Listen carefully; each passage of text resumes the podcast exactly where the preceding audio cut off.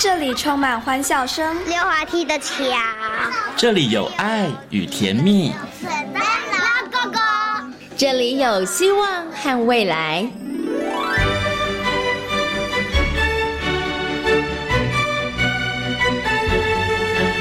遇见幸福幼儿园，遇见幸福幼，遇见幸福幼，遇见幸福幼儿园。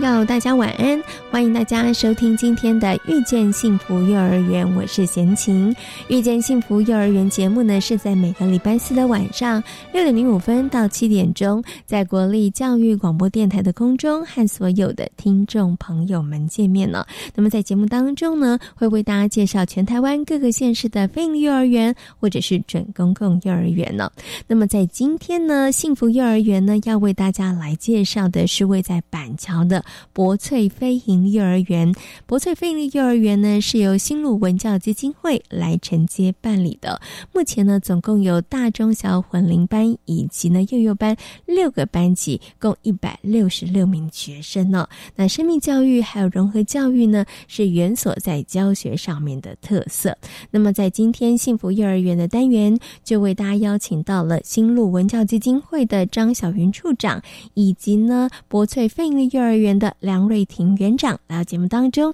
跟大家呢来分享园所的教学理念以及精彩的课程。那么在大手牵小手的单元当中呢，为大家邀请到的是实践大学的王慧明老师来到空中哦，跟大家呢好好来谈谈幼儿园的教学法哦。那么像学习区啦、主题教学、蒙特梭利教学法，可能都是爸爸妈妈常常听到的幼儿园教学的方法。那到底这些教学法各有哪些？特色，那爸爸妈妈又该如何来帮孩子们选择呢？接下来呢，就进行大手牵小手的单元，邀请王慧明老师来告诉大家。大手牵小手。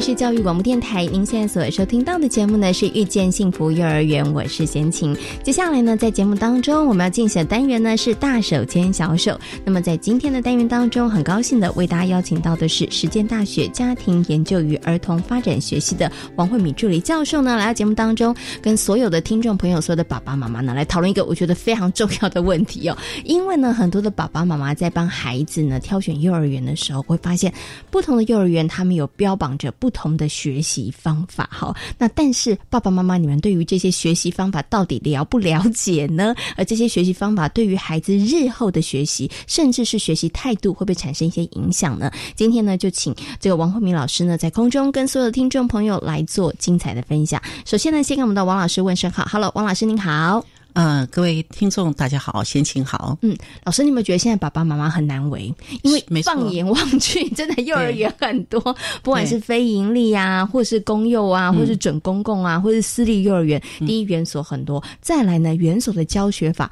它真的是百花齐放哎，五花八门哎，所以爸爸妈妈，我觉得他们要去了解这些资讯真的很不容易哦。所以我们在节目当中好好来跟大家谈。但是我想先请问一下王老师一个问题哦，就是当我看到这么多。的幼儿园，它有这么多不同的教学法的时候，像蒙特梭利啦，或者是主题啦、学习区啊，好或方案这些教学法的时候，我会觉得我会想到一个问题，就是哎，难道政府或者是我们的主管机关，他不会定定一个说，哎，这种教学法比较好，所以大家都要用这种教学法？还是其实他就让幼儿园各自为政？幼儿园觉得这个教学方法我认同，我喜欢，所以我们的园所就用这个教学法呢？好。那我我想也的确哈，现在的爸爸妈妈哈，真的是在呃整个幼教的现场哈，呃，我们讲说，不管是教学法，或者是我们呃以我们在学界谈的哈，就是教学取向或者是教学模式哈，现在也的确是真的非常的多元哈。那嗯，在我们这么多元的教学取向或教学模式哈，那我们呃在。我们呃各县市都有一个呃所谓的基础评鉴，哈，那基础评鉴它其实它比较不会是从你是采采哪一种教学模式或教学法、教学取向来看，而是看你的呃，就是说在幼儿园，他是不是以孩子为为本位的学习，哈，重视孩子本位，然后也强调的是全人发展，而不是只有读写算，哈，因为对，或者是说它是用游戏的方式进行，哈，那不是反复练习的啊教学的方式。好，那也同时也强调的是，呃，老师跟孩子师生共构，或者是孩子跟孩子之间的一起去啊建构所谓的能力或知识，通通常就是会比较以这个角度来看这个学校的啊，我们想说教学有没有符合我们所谓的呃幼教的理念。是好，那所以呃，我我想爸爸妈妈可以可能哈，就是先去了解哈，像刚刚谈到的这个，那呃。如果基础评鉴不通过哈，大概哎，你也可以了解一下，他基础评鉴是哪一项没过？因为有一些可能是教学面的，有一些可能是呃教保行政面的。好，那怎么如何获得这样的讯息呢？就是我们在啊，我们的教育部哈的有个全国啊教保资讯网上面都有非常非常清楚的资讯。是，那上面包括了呃，刚刚讲到有关幼儿园的资讯哈，那。呃，还有就是基础评鉴，好，哎，它的结果是好。那哎，如果如果它有哎某个部分没有过的话，上面会哎会特别标明，对，会会呈现出来。那除此之外，就是啊，我们现在在呃在呃幼儿园所推动的啊，所谓不管是教学取向哈，那在上面都会有一些很精彩的啊，包括。嗯呃，文章也好，或者是资料也好，或者是呃很适合爸爸妈妈也可以去看的影片哈，包括像自由游戏的影片。那这这呃几年已经有蛮蛮丰富的影片在上面。那我觉得这个可以让爸爸妈妈去思考，就是呃从影片里边，你你可以去看看孩子如何那个能力的表现。嗯，好，为什么会有？这么棒的能力表现，而且这个能力表现，呃，他可能是透过团体互动，好，然后一起去研究，一起去探究，而且是用游戏的方式去进行。那这个都是符合我们所谓的幼教的很重要的基本精神跟理念。那这个部分就是刚谈到的，这个可能就是一个最基础的。那至于是哪一种模式，因为每个人的喜好不一样，好，青菜萝卜，有的人可能比较偏好，哎，那那个比较。创意表现的那有的可能就是希望孩子是那个规律性哈稳定性很高的那可能就会每个模式哈可能呃培养出来的孩子还是会有一些些的差异嗯好那所以爸爸妈妈还是先抓住那个学校他在刚刚谈到的是不是幼儿为本位的学习然后强调的是游戏为主然后重视师生共构孩子跟孩子一起好一起去探究嗯啊。呃，建立出来的知识不是反复练习的读写算，好，这个可能是最主要的。嗯，所以呢，其实刚老师跟大家谈，就是我们政府其实呢，主管单位它并没有明定说幼儿园你只能使用哪些教学法，因为就像老师刚刚说的，教学法它其实各自呈现表现的手法其实是不相同的。所以最重要的是那一个教育幼儿教育的核心理念跟想法。是对，那那这个也是刚刚老师提到，在基础评鉴里头，老师们他们可能在这个观察这个园所里头。这个最重要的一个部分啦，是没有错。好，所以老师刚刚也有提供了一个资讯给我们的听众朋友，给爸爸妈妈参考，就是大家可以上这个全国教保资讯网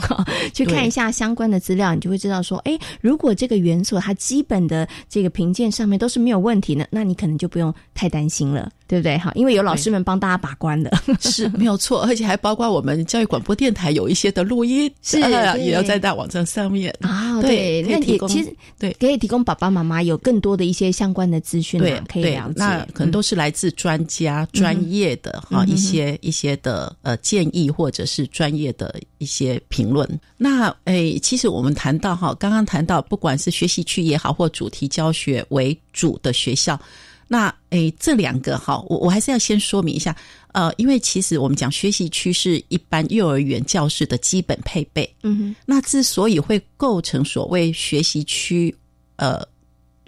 为主的教学取向，最主要还是看呃它的作息表上面给孩子学习区的时间。那通常主题的幼儿园的话，他他可能学习区时间呃大概会有到至少四十分钟，好四十分钟左右。好，那因为这也是一个规定了，就说要给孩子充裕的时间。那如果是叫学习区为主的。好，这样的一个教学取向，它可能就不是四十分钟，它可能有一个多小时，甚至到一个半，让孩子很充裕的时间在学习区里边自由游戏。嗯，好，那那接下来就是说，刚谈到了哈，那这样的一个不管是主题为取向的模式也好，或学习区为取向的模式，呃，孩子有没有什么不一样哈？那。诶，刚讲到，如果是学习区为主的模式的话，因为他给孩子的时间很长，哈，比较充裕。那这个充裕，就是说，孩子他从探索，嗯，好，探索素材到探究，嗯，然后到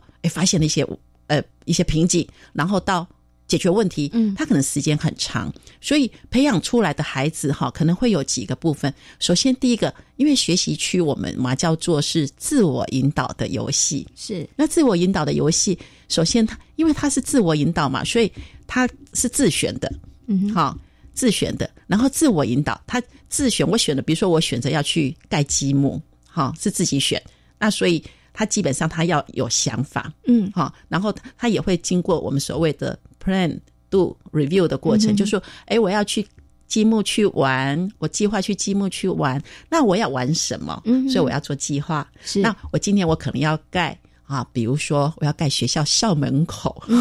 好，那所以那我可能会画设计图，嗯，然后我去建构，找素材去建构，然后透过这样的一个过程。然后，哎，盖好了之后，我可能拍照啊，或者是我把它画下来，然后也把，哎，中间我可能碰到了什么问题，比如说我一块积木不够，我可能拿两个小积木，然后刚好跟它一样长来代替。嗯，所以他在中间的过程，他可能就要呃学着问题解决。那甚至有时候，哎，他也会串联，比如说我盖学校的门口，你盖学校的的教室跟操场，那我们就串联起来，是变成一个完整的校园的。啊，积木结构，对对对。那所以，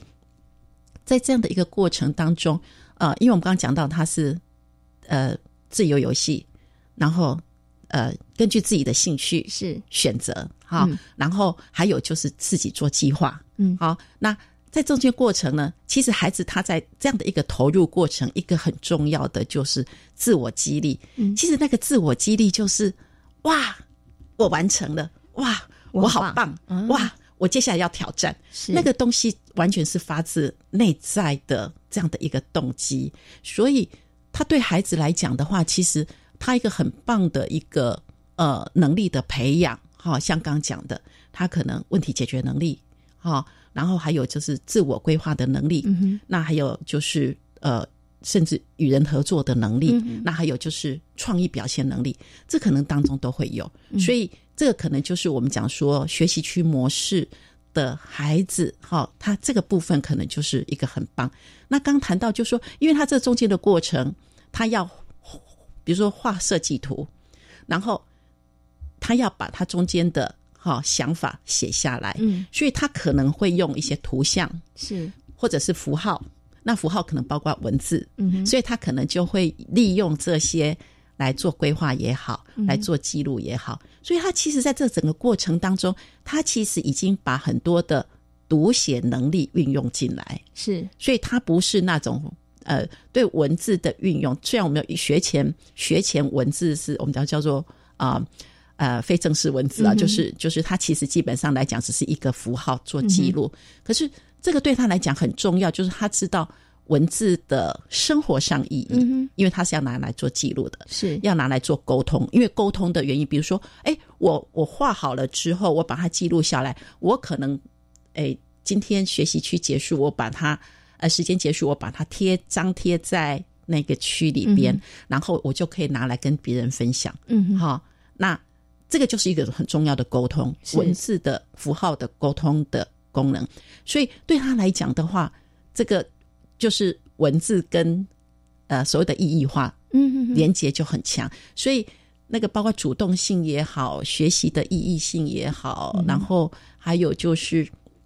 呃自我激励，或者是我们谈到不管是呃学习的赋赋权或赋能，好、那个 empowerment 就是赋予权利，因为他是自己去选择，是。我要做什么，我选择我的素材，嗯哼，好、然后还有就是他最后的分享，嗯，好、分享包括呃图像符号的分享，或者是口语表达的分享，因为学习区结束还是会有跟大家分享介绍，所以它所带来的能力，我们其实有一个就是说幼儿自主。游戏为本，全人发展，哈，这个就是我们在学习区里边自由游戏的很重要，好的三个重要的精神：幼儿自主，嗯哼，游戏为本，然后还有全人发展。所以全人发展是我们最终的目标，嗯，那也是希望带给孩子带得走的能力。是。对，所以他会用工具，嗯哼，他会使用语言，他会知道要跟人家合作，嗯哼而且他会发表表达，好、所以其实他也蛮符合我们我们呃在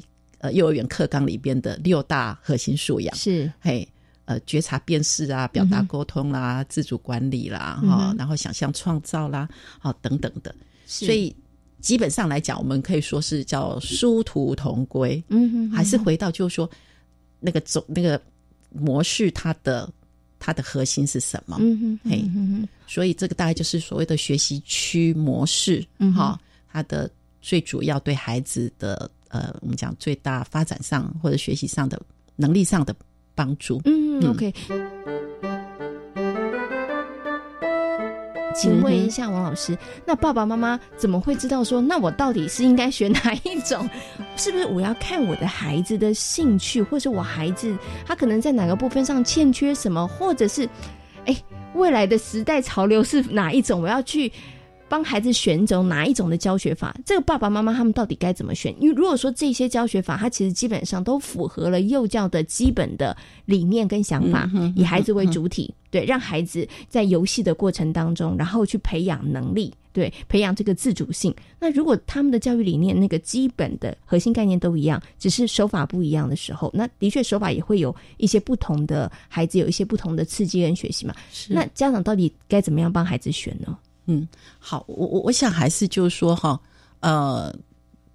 多去了解每个教学法或者是教学模式，它背后的呃精神是什么？好、那个东西可能是呃比较重要的。然后你去了解说，哎，它的背后的理念精神跟爸爸妈妈你自己的喜好哦，嘿哎，是不是那个就是你想要的所谓的幼儿园的图像？嗯，好，那比如说，因为其实每个模式都有它的特呃特点跟呃讲特色哈、嗯特色。那比如说以蒙特梭利来讲的话，它可能就是五大教育，然后预备的环境。嗯那孩子呢，他在呃在这样的一个五大工作里边呢，他可能培养了所谓的规律性。嗯好、然后他也很会学习照顾自己哈，因为他有所谓的日常生活教育，照顾自己，照顾环境。好，然后他的整个的环境里边呢，呃，非常有秩序性、美感。嗯好、所有的教整个教室，呃，可能就是啊、呃原木哈、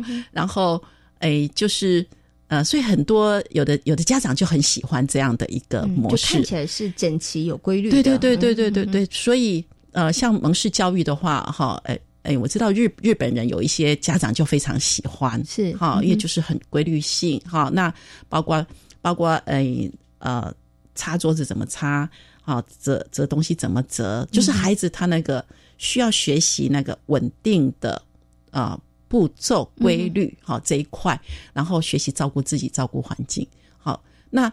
其他模式可能啊，比如说刚刚谈到的，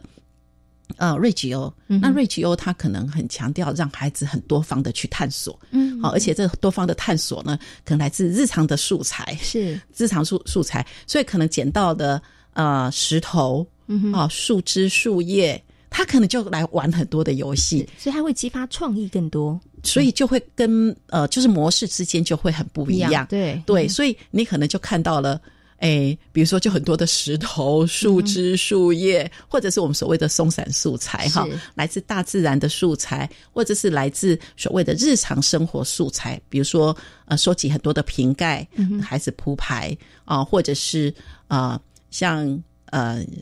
呃瓶盖啦、纽扣啦，哈、那或者是啊呃我们呃，比如说我们小孩吃完特瓶啊，对，保特瓶吃完多罐啊，对，吃完蛋糕之后的蛋糕盘是。哦，那个小盘或者是小蛋糕叉是。好，那这个可能就是所谓的日常素材。那他可能鼓励孩子用素材来玩游戏，好，那玩游戏可能玩铺牌游戏，或者是铺牌之后玩光影游戏，玩建构游戏，哦，或者甚至说不不仅是在教室，可能也在户外。好，所以他所形塑出来的那个呃课程教学就会不太一样。好，那这个刚刚他举了两个，就是蒙特梭利跟华德福，呃呃，跟跟瑞吉欧。那华德福可能又又不一样，因为华德福他他是呃来自德国，然后是呃 Stanner 的教育理念，谈呃人智学、身心灵。好，那在你的如果说以爸爸妈妈，你看他的。呃，教室现场来看的话，哈，诶，他可能在教室里边，你可能看到那个啊，比如说所有孩子的玩具很多都是手做，是啊，来自布的手做，或者是来自羊毛毡的手做，好，然后积木来自手做的，哈的积木，哈，不是像一般幼儿园就是那种大量采购，它可能是呃自制的，哈积木，那或者是他的嗯教室的。呃，比如说氛围，哈，那他可能用的，比如说颜色，哈，比如说粉色，哈，比较粉色系粉，呃，粉粉粉粉粉紫、粉红、粉黄、粉蓝，是。好，所以营造那种所谓的身心那个灵灵的那种呃的呃发展，然后是非常是比较呃人人跟自己人跟人人跟环境的这样一个一个和谐合一性。所以在那个教室里边，你又可以感受到是不一样的。那那在那个教室里边，老师老师可能会用呃所谓的陈诵啊，或者是用呃用歌声 来呃跟孩子互动，呼唤孩子，或者是我们讲说班级经营里边的转衔。所以那个整个的教室又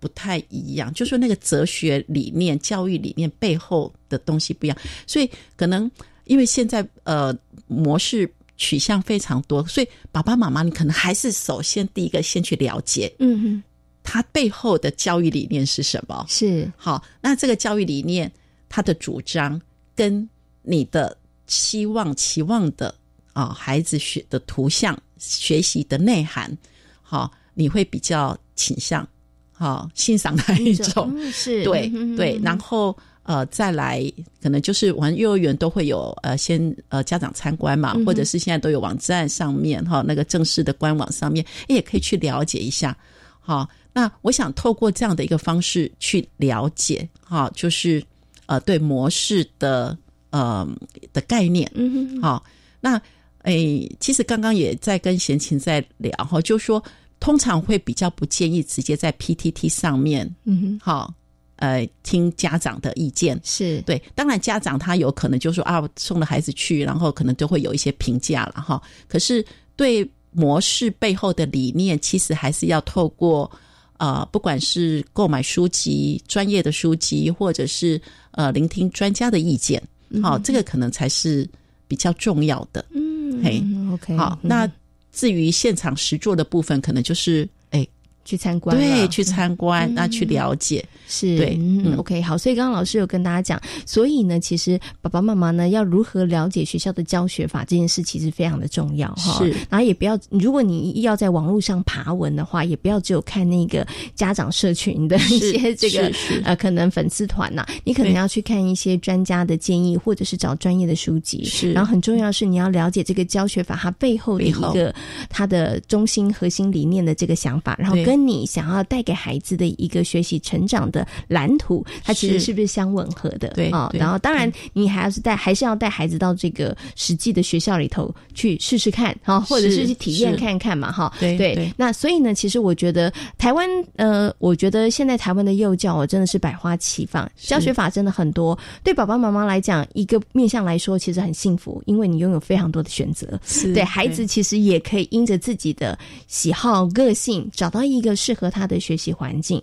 但是呢，前提是爸爸妈妈可能真的要做足了功课，对对对，好，那因为孩子没有办法嘛，所以这这个部分真的要请爸爸妈妈帮孩子做足功课，然后让孩子在一个真的适合他的一个教学法或者是教学的环境当中来学习。嗯对，OK，没有错。好，今天呢也非常谢谢呢王老师在空中跟所有的听众朋友所做的精彩的分享，谢谢王慧敏老师，谢谢，谢谢贤妻，谢谢各位听众。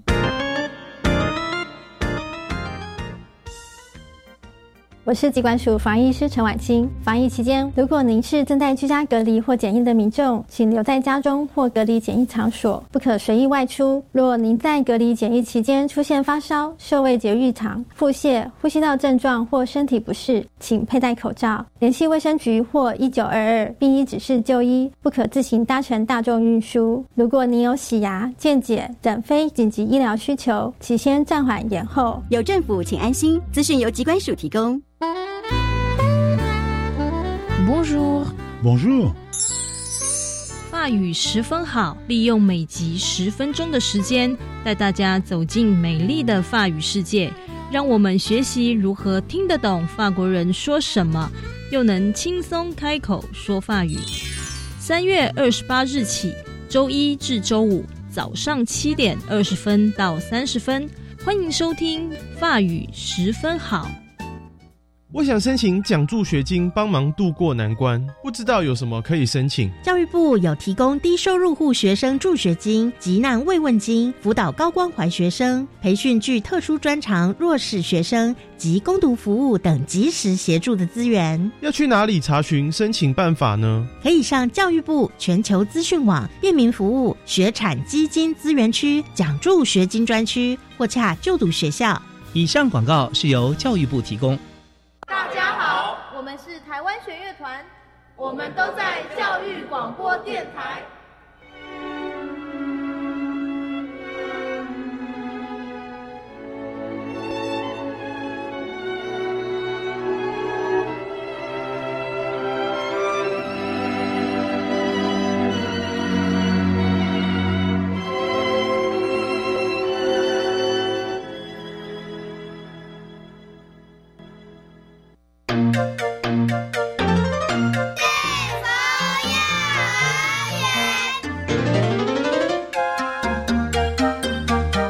教育广播电台，您现在所收听到的节目呢是遇见幸福幼儿园，我是贤琴。接下来呢，在节目当中呢，我们要进行的单元呢是幸福幼儿园。那么在今天的幸福幼儿园呢，要为大家来介绍的是由新路基金会所承接办理的新北市的博翠非营利幼儿园。所以呢，在今天节目当中，很高兴的为大家邀请到的是新路基金会儿童服务处的张小云处长，以及呢博翠非营利幼儿园的梁瑞婷园长呢，邀请两位来到节目当中。跟所有的听众朋友呢，好好来介绍博翠飞鹰幼儿园。那首先呢，先跟我们的张小云处长问声好，Hello，处长您好，你好，主持人，各位听众大家好，是。然后另外呢，为大家介绍的就是我们的梁瑞婷园长，Hello，梁园长您好，嗯，大家好，啊，主持人好，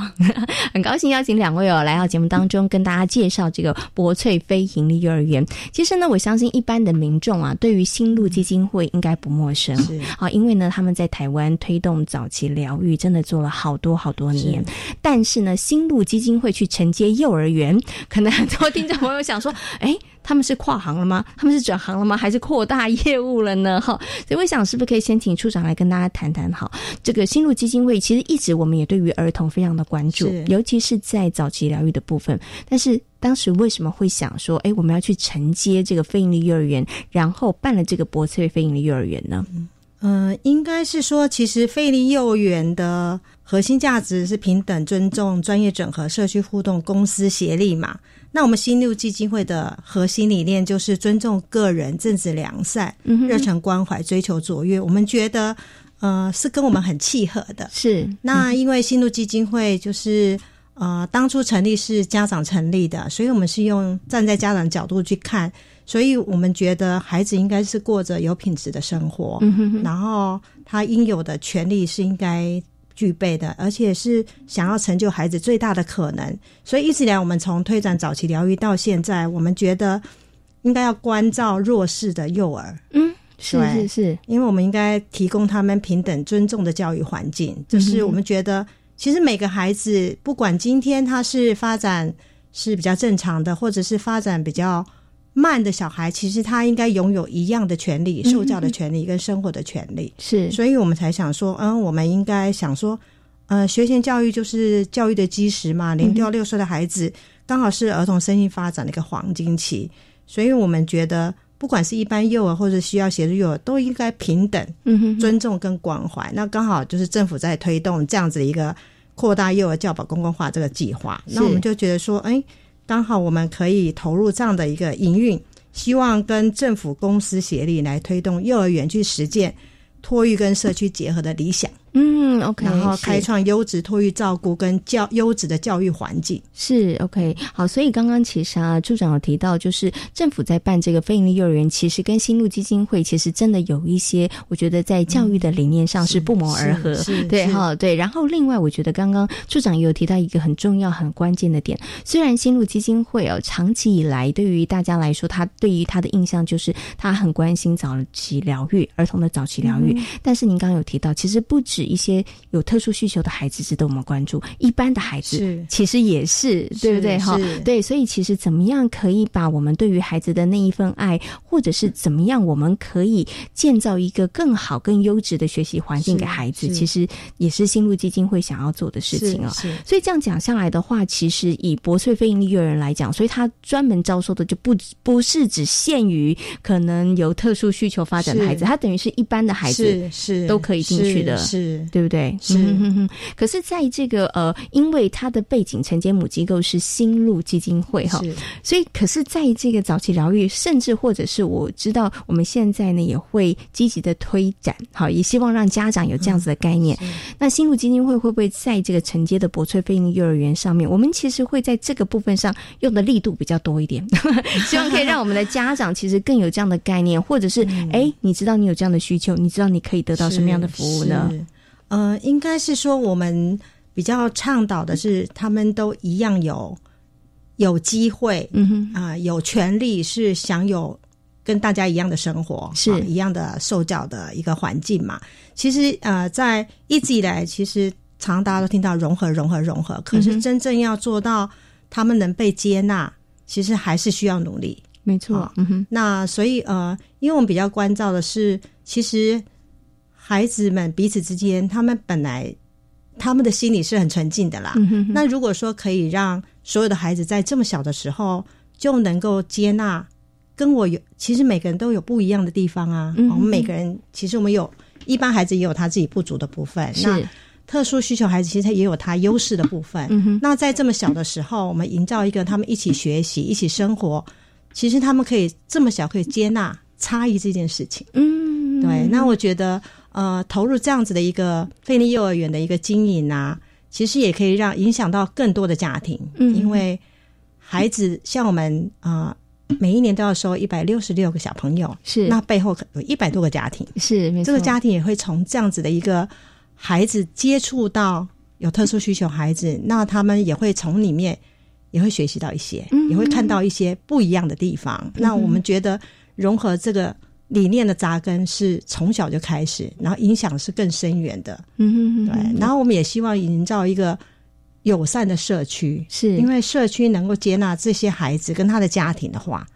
因为他们就可以跟一般人一样生活在。这样的社区里面。是是嗯 OK，所以刚刚处长提到了哈，因为我觉得新路基金会它的一个背景，所以融合教育一定是博翠飞鹰幼儿园非常重要的一个教育的核心跟理念跟想法哈。然后我觉得刚刚处长讲的让人很感动哦，就是哎这一百六十几个家庭里头，一百多个家庭，他们如果都能够成为一个种子，是，然后再回到他们的社区，然后再去影响其他的人，对哈，那融合教育它就不会只是哦少部分的人在谈的，我觉得是不是？他真能能够是透过这样的方式，可以慢慢、慢、慢慢的这个扩散哈。对，的确，我们真的好希望我们的那个融合教育也不要只有在幼儿园小小的班级，我们的社会是不是我们就是一个很大的一个融合的这个社会了哈？好，不过呢，讲到这个融合教育，其实大家可能有一点点概念，可能也知道，但是我觉得在这个教育现场要推动的时候，它是不是真的不容易？我要请问一下我们的园长。嗯，是是啊，这那不仅是啊园所很园所面的部分，老师部分啊，幼儿的部分啊，家庭的部分，真的也是需要很多的环节上面，其实都要去打通，对不对？没错，是对。请问一下园长，您觉得刚开始做的时候、推动的时候，比较困难的点是什么？嗯，因为嗯有特殊需求的孩子，他们的状况跟账别都还就是他不会是啊书本上面啊照本宣科的去去读去看，就就一定是照着上面的去。而且有的时候它是复合式。对 对对对。那啊，依照我们幼教现场来说啊，我们要去接受这样的啊。啊，孩子啊，跟家庭，其实啊，不管不仅是园所要有一个很大的一个啊准备，那老师的心理层面，我们也要先去照顾好，是。对，然后在他们的专业智能部分，我们也要做一些啊提升，嗯然后才不会让他面对这么多不一样的孩子的时候。他们才不会措手不及，然后才不会影响他们的教学品质。嗯哼，OK。所以你刚刚提到的，像是老师，可能他们也需要先有一些，不管是心理准备或是专业的知能的这个部分上面。我等一下再请处长跟大家来谈谈呢，新路基金会怎么样运用他们的这个专业的知识背景来提供元所的协助。但是您刚刚提到的，我很好奇的就是，您刚刚讲，哎。很多的方方面面，其实都是可能在心理上面需要做一些准备，是不是？连同可能一般生的家长，是不是在这个部分上面，你们也比如说他们在入园的时候，也必须要跟他们做一些说明呢？一般家长进来的部分会进来我们新路大啊，就是博翠幼儿园，他们大部分都知道我们的啊背景是新路。那啊，一定一定会有啊一定比例的孩子进来。那在家长这一部分，他们一定有已经已经知道这样的一个状况了。那比较啊困扰的是啊，当事件发生的时候，知道跟做到是两件事，没错。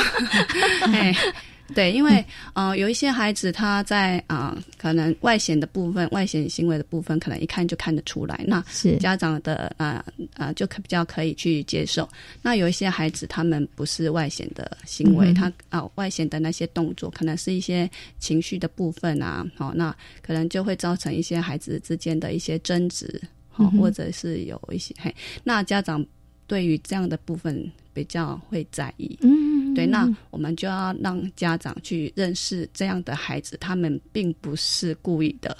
对，那这个啊，我们就需要啊，跟家长一对一的去去啊沟通。沟通，对，让他们知道说一些要怎么去帮助这些孩子，不要对这些孩子贴一些标签。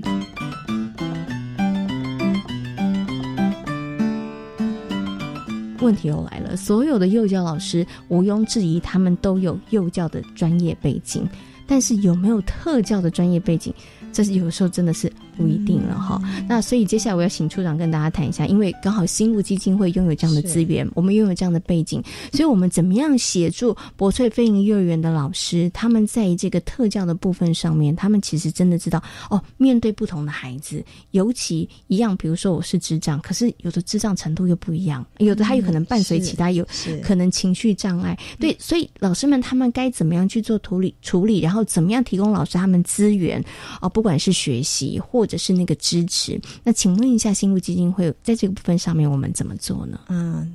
就是呃，诚如主持人讲的嘛，我们新路基金会就是有这样的一个专业的背景，所以我们有一群专业的团队。嗯哼，对，有社工啊，有治疗师，有特教老师，是啊等等之类，所以变成说，哦，我们就会成立，先成立一个呃。一个专业的团队的窗口，嗯哼，就是有社工、有特教，嗯哼，好等等，或是语言治疗师、物理治疗师，对我们有治疗师，那就是这个部分，就是先，当然我们会先跟园长会讨论说目前的需求是什么，然后我们成立的窗口是哪些人，那这些人都是窗口，他们是不同的职务的窗口，那如果有需求的话，就先提出来，然后我们就会提供协助，是，那甚至是可以来帮。老师们上课。啊，是啊，或者是帮孩子做咨询跟评估，如果需要的话，那他们要办，因为其实一般的老师可能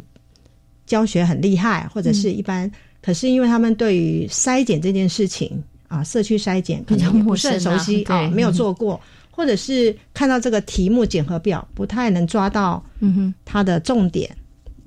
所以这个时候我们也会。让我们的团队里面的专业人员进来协助，是就是呃一起讨论，嗯，或者是支持他们某个部分。所以他们现在的老师已经可以自己哦设计筛检的活动啊，只是可能对于呃家庭或者是资源的部分。资源啊，社区医疗资源、社会福利资源很多等等，教育资源可能不是那么熟悉。是家庭支持的部分，所以我们现在来支持他们在筛选部分，我们是咨询站就会派我们的社工或者是特教老师来。是对。那如果在筛检，因为社区的民众会带孩子来参加这个活动嘛，是。那可能筛检完以后，那就需要咨询站的人提供他一些咨询，嗯哼，或资讯。是好，那来判断孩子到底现在的。跟家庭现在的需求是什么，就提供给他。嗯，对，所以目前就这样。然后还有就是，呃，因为特殊的孩子其实需要有个别化教育计划这件事情，对，那他们需要 IP 会议，是，那我们也会派我们的这方面的专家，是，那他就来跟他们一起协助他们，或者是。刚开始都是主持嘛，然后就哎怎么样开这样的会议，让大家知道哎这个会议怎么进行，然后大家怎么准备。嗯哼，对。那还有其他的部分，就是呃如果需要某些的专业，譬如说嗯动作的方面不太了解啊，或者是老啊小朋友有情绪的问题，或者感觉统合的问题，那就会让相关背景的治疗师过来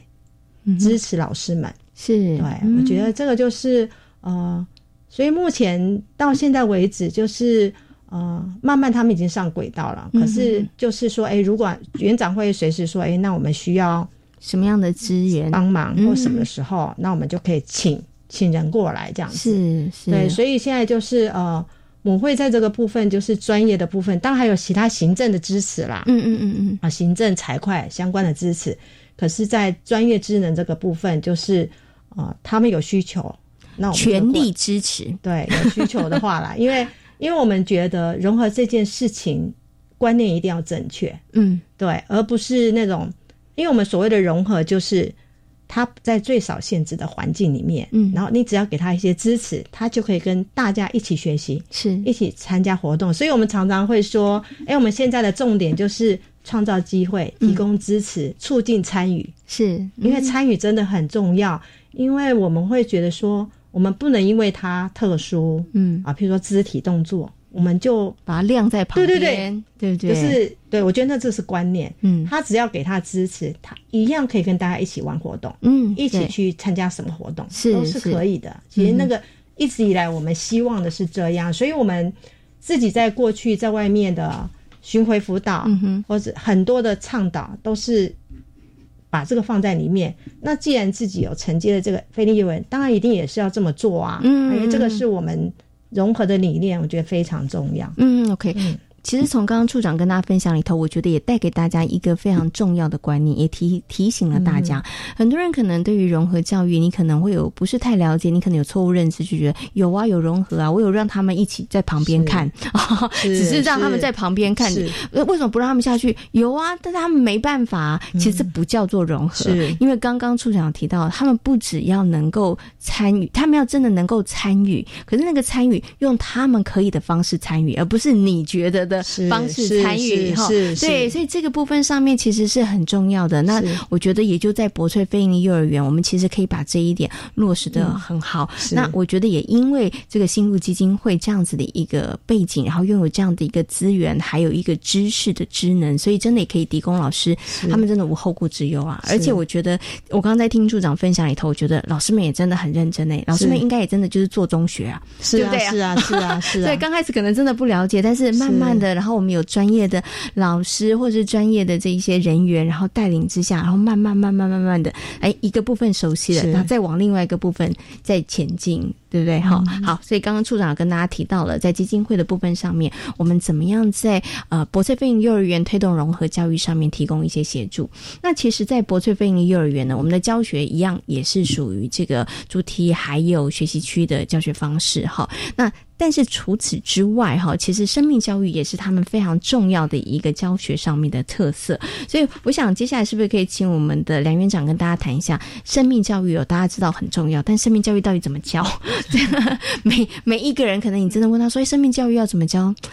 对，大家可能就会愣了一下，可能需要想一下，对不对？好，那以博翠飞行幼儿园来讲，好了，我们怎么样去推动这个生命教育？怎么样在我们的孩子进入到园所之后，我们其实在这个部分上的理念，然后去落实呢？嗯，好，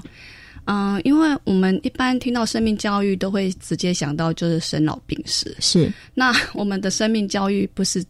只有生生老病死，嗯对。那依依照我们啊新路的一个啊，因为新路是一团一群啊有爱的家长组成的嘛，那所以我们也是从爱出发。好，那啊那爱怎么跟生命教育做一个连接呢？那我们就从爱自己开始。是啊，对，学会爱自己，对，学会爱自己，会照顾自己，然后肯定自己，然后建立一个正向的一个啊。啊，正向积啊，乐观的态度是对。那这样子，他爱了自己之后，他才可能扩及到去爱他的家人。嗯哼，对。那爱的爱家人，爱他的爸爸妈妈、阿公阿妈啊、弟弟妹妹哈，甚至他的呃一些啊亲朋好友。那慢慢的扩及到他的啊生活周遭的，例如同学啊、朋友啊、邻居啊，对。然后 就是啊。再来啊，我们希望在这样的一个过程中，好，孩子们他们啊，像像这些孩子到我们学校，因为我们学校是个啊混龄的学啊。班级嘛，是。那他们就会接触到不一样的啊年龄层的同学，那不一样的性别，然后还有种族，还有不一样的社会背景，加上啊我刚刚提到的一些有特殊需求的孩子，那他如何去跟这些啊不一样的一些跟他不一样的人去相处？对，然后啊去比较自己跟别人不一样的地方，是。对对，那啊这也是一个生命教育的一个啊。呃，学习的机会是那慢慢的，我们就是这边呃身边的人，我们都认识的差不多了哈。那我们就开始去啊，希望孩子们去啊，也可以去关心一下自然。嗯哼哼哼哼。对，那自然的部分要怎么关心？在一个都会的一个学区里面，那怎么去带孩子去关心自然？那刚好，其实我们刚创园的那时候，我们的学校。都是一片荒地，是。对，然后都很多啊，就是都是啊，不然不是荒地就是啊，都是建案，要不然就是接待中心。是。那我们常常会有一些小动物出来啊，例如昆啊、蚯蚓啊、瓜牛啊之类的。那慢慢这些建案都消都啊建完成完成了之后，那还好，我们学校旁边刚好一个 L 型的一个草地，嗯哼，那孩子就开始去关心我们的校园的那个花花草。啊，对。对对，那孩子就会开始去关心，哎，有蝴蝶耶。对，那我们教室里面孩子就会开始把那个也会去哦，也他们也会去种一些啊啊花草，例如他们有种过向日葵，然后啊种成功了开花了，他们就把这个向日葵送给那个毕业班的老师，刚好说说一个回馈。那在园内的部分，他们也会去养殖一些啊。呃，例如孔雀鱼啊，然后他们有去啊，因为主题的关系，他们有去养青蛙，是，然后还有仓鼠，那就是借由这个机会，他们就可以去啊照顾他们啊，然后记录他们的生长过程。那这些等等等等都是生命教育，嗯，对，所以啊，跟我们以往啊觉得生命教育一定一定要跟生老病死放在一起，没有，这就是我们啊的生命教育由爱开始。我想请问一下园长啦，因为这个从开园一直到现在，那其实应该有一些，应该会有很多的家长有给你们一些回馈，就是哇，孩子来到了博翠贝利幼儿园，然后在我们这样的一个教育理念之下，在我们的这样子的一个环境之下，他的孩子有什么样子的改变或者是不同吧？哦，有。很多，有有有有，对，其实，嗯，我们从家长的分享中，原来我们啊，博翠在家长心目中，一定已经有了一定的地位了，是对，然后也也有一些家长就是在，因为最近也开始在准备学校跟招生了嘛，那啊，家长啊，从家长口里面，我们听到啊啊，家长是啊，对我们学校的赞许是。我们愿意包容孩子，愿意听孩子的声音，给孩子很大的发展空间。嗯嗯，对。那啊，因孩子的一些啊个性，哈，可能有些孩子比较活泼，然后有的孩子比较内向。那我们如何去帮助这些，不管是活泼或者内向，哈的孩子们去啊去做一些改变。嗯嗯嗯，对，那啊，例如我们有一个啊，昨天才跟一个家长听一个家长在分享，他说他非常的感谢博穗，因为博穗让他的孩子从一个很别扭的孩子。然后慢慢的，他现在他的孩子非常有自信，是对，对。然后啊，他每天都很想来上学。从一开始是用家长拉着进来、拖着进来、用哄骗的进来，到现在家长是他是说，家长是跟我们分享说，那个孩子每天都叫他赶快起床，是，还要赶快上学，对，要赶快去上学，因为他要去参加什么什么什么的活动，嗯，不然他赶不上。他觉得他的孩子从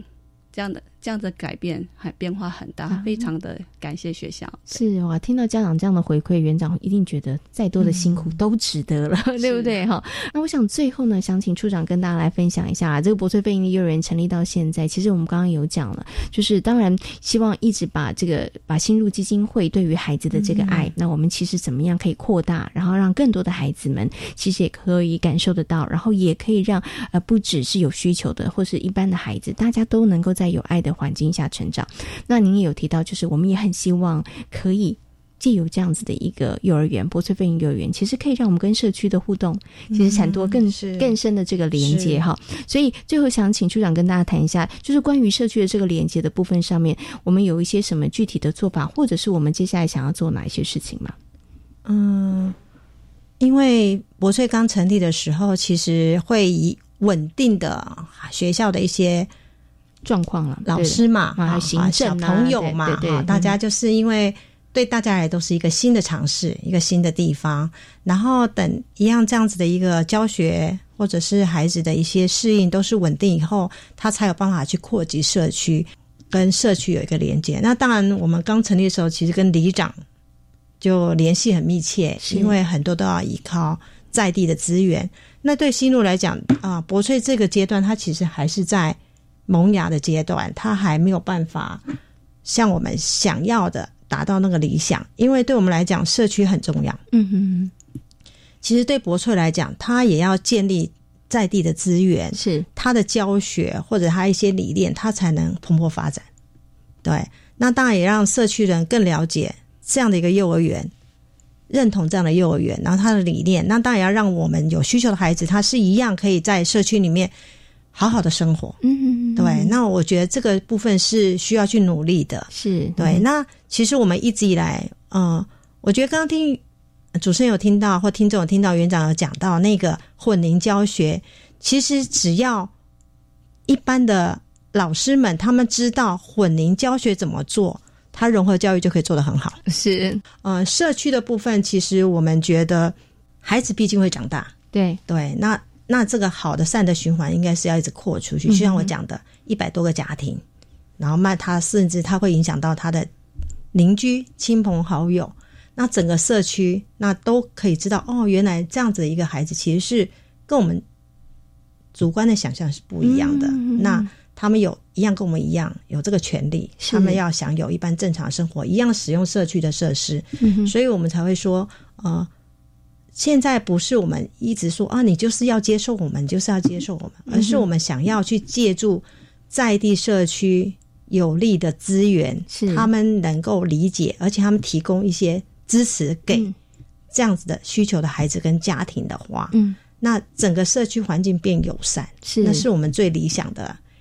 一个目标是对，我们希望未来就是可以变成这个样子。是对，OK，有这个目标之后，当然我们就要往这个目标去努力跟前进了哈。那以博翠来讲，我觉得就是那个缓步，然后我觉得就是一步一步踏踏实了，然后踏稳了，然后往前进哈。那刚刚其实处长也有提到，真的很希望那个我们可以每一个孩子、每一个家庭，之后他都可以成为一个种子，然后去扩散，然后去影响你的这个社区。然后刚刚处长也提。提到，所以大家也不要觉得融合教育这么难哦。好，其实也没有啦，对不对？对啊，因为刚刚讲到说，哎，如果混龄教学，其实混龄教学是在幼儿园。如果你家里头你有那个两岁的小孩、五岁的小孩、六岁小孩，你们家也是一个小型的融合教育可以实施的场所，对不对？对，所以希望大家有一个这样子的一个概念，然后我们真的大家每个人都可以试着在我们的生活当中，我们可以打造一个这样的环境，让真的每一个人都可以被平等的。尊重跟对待。哈，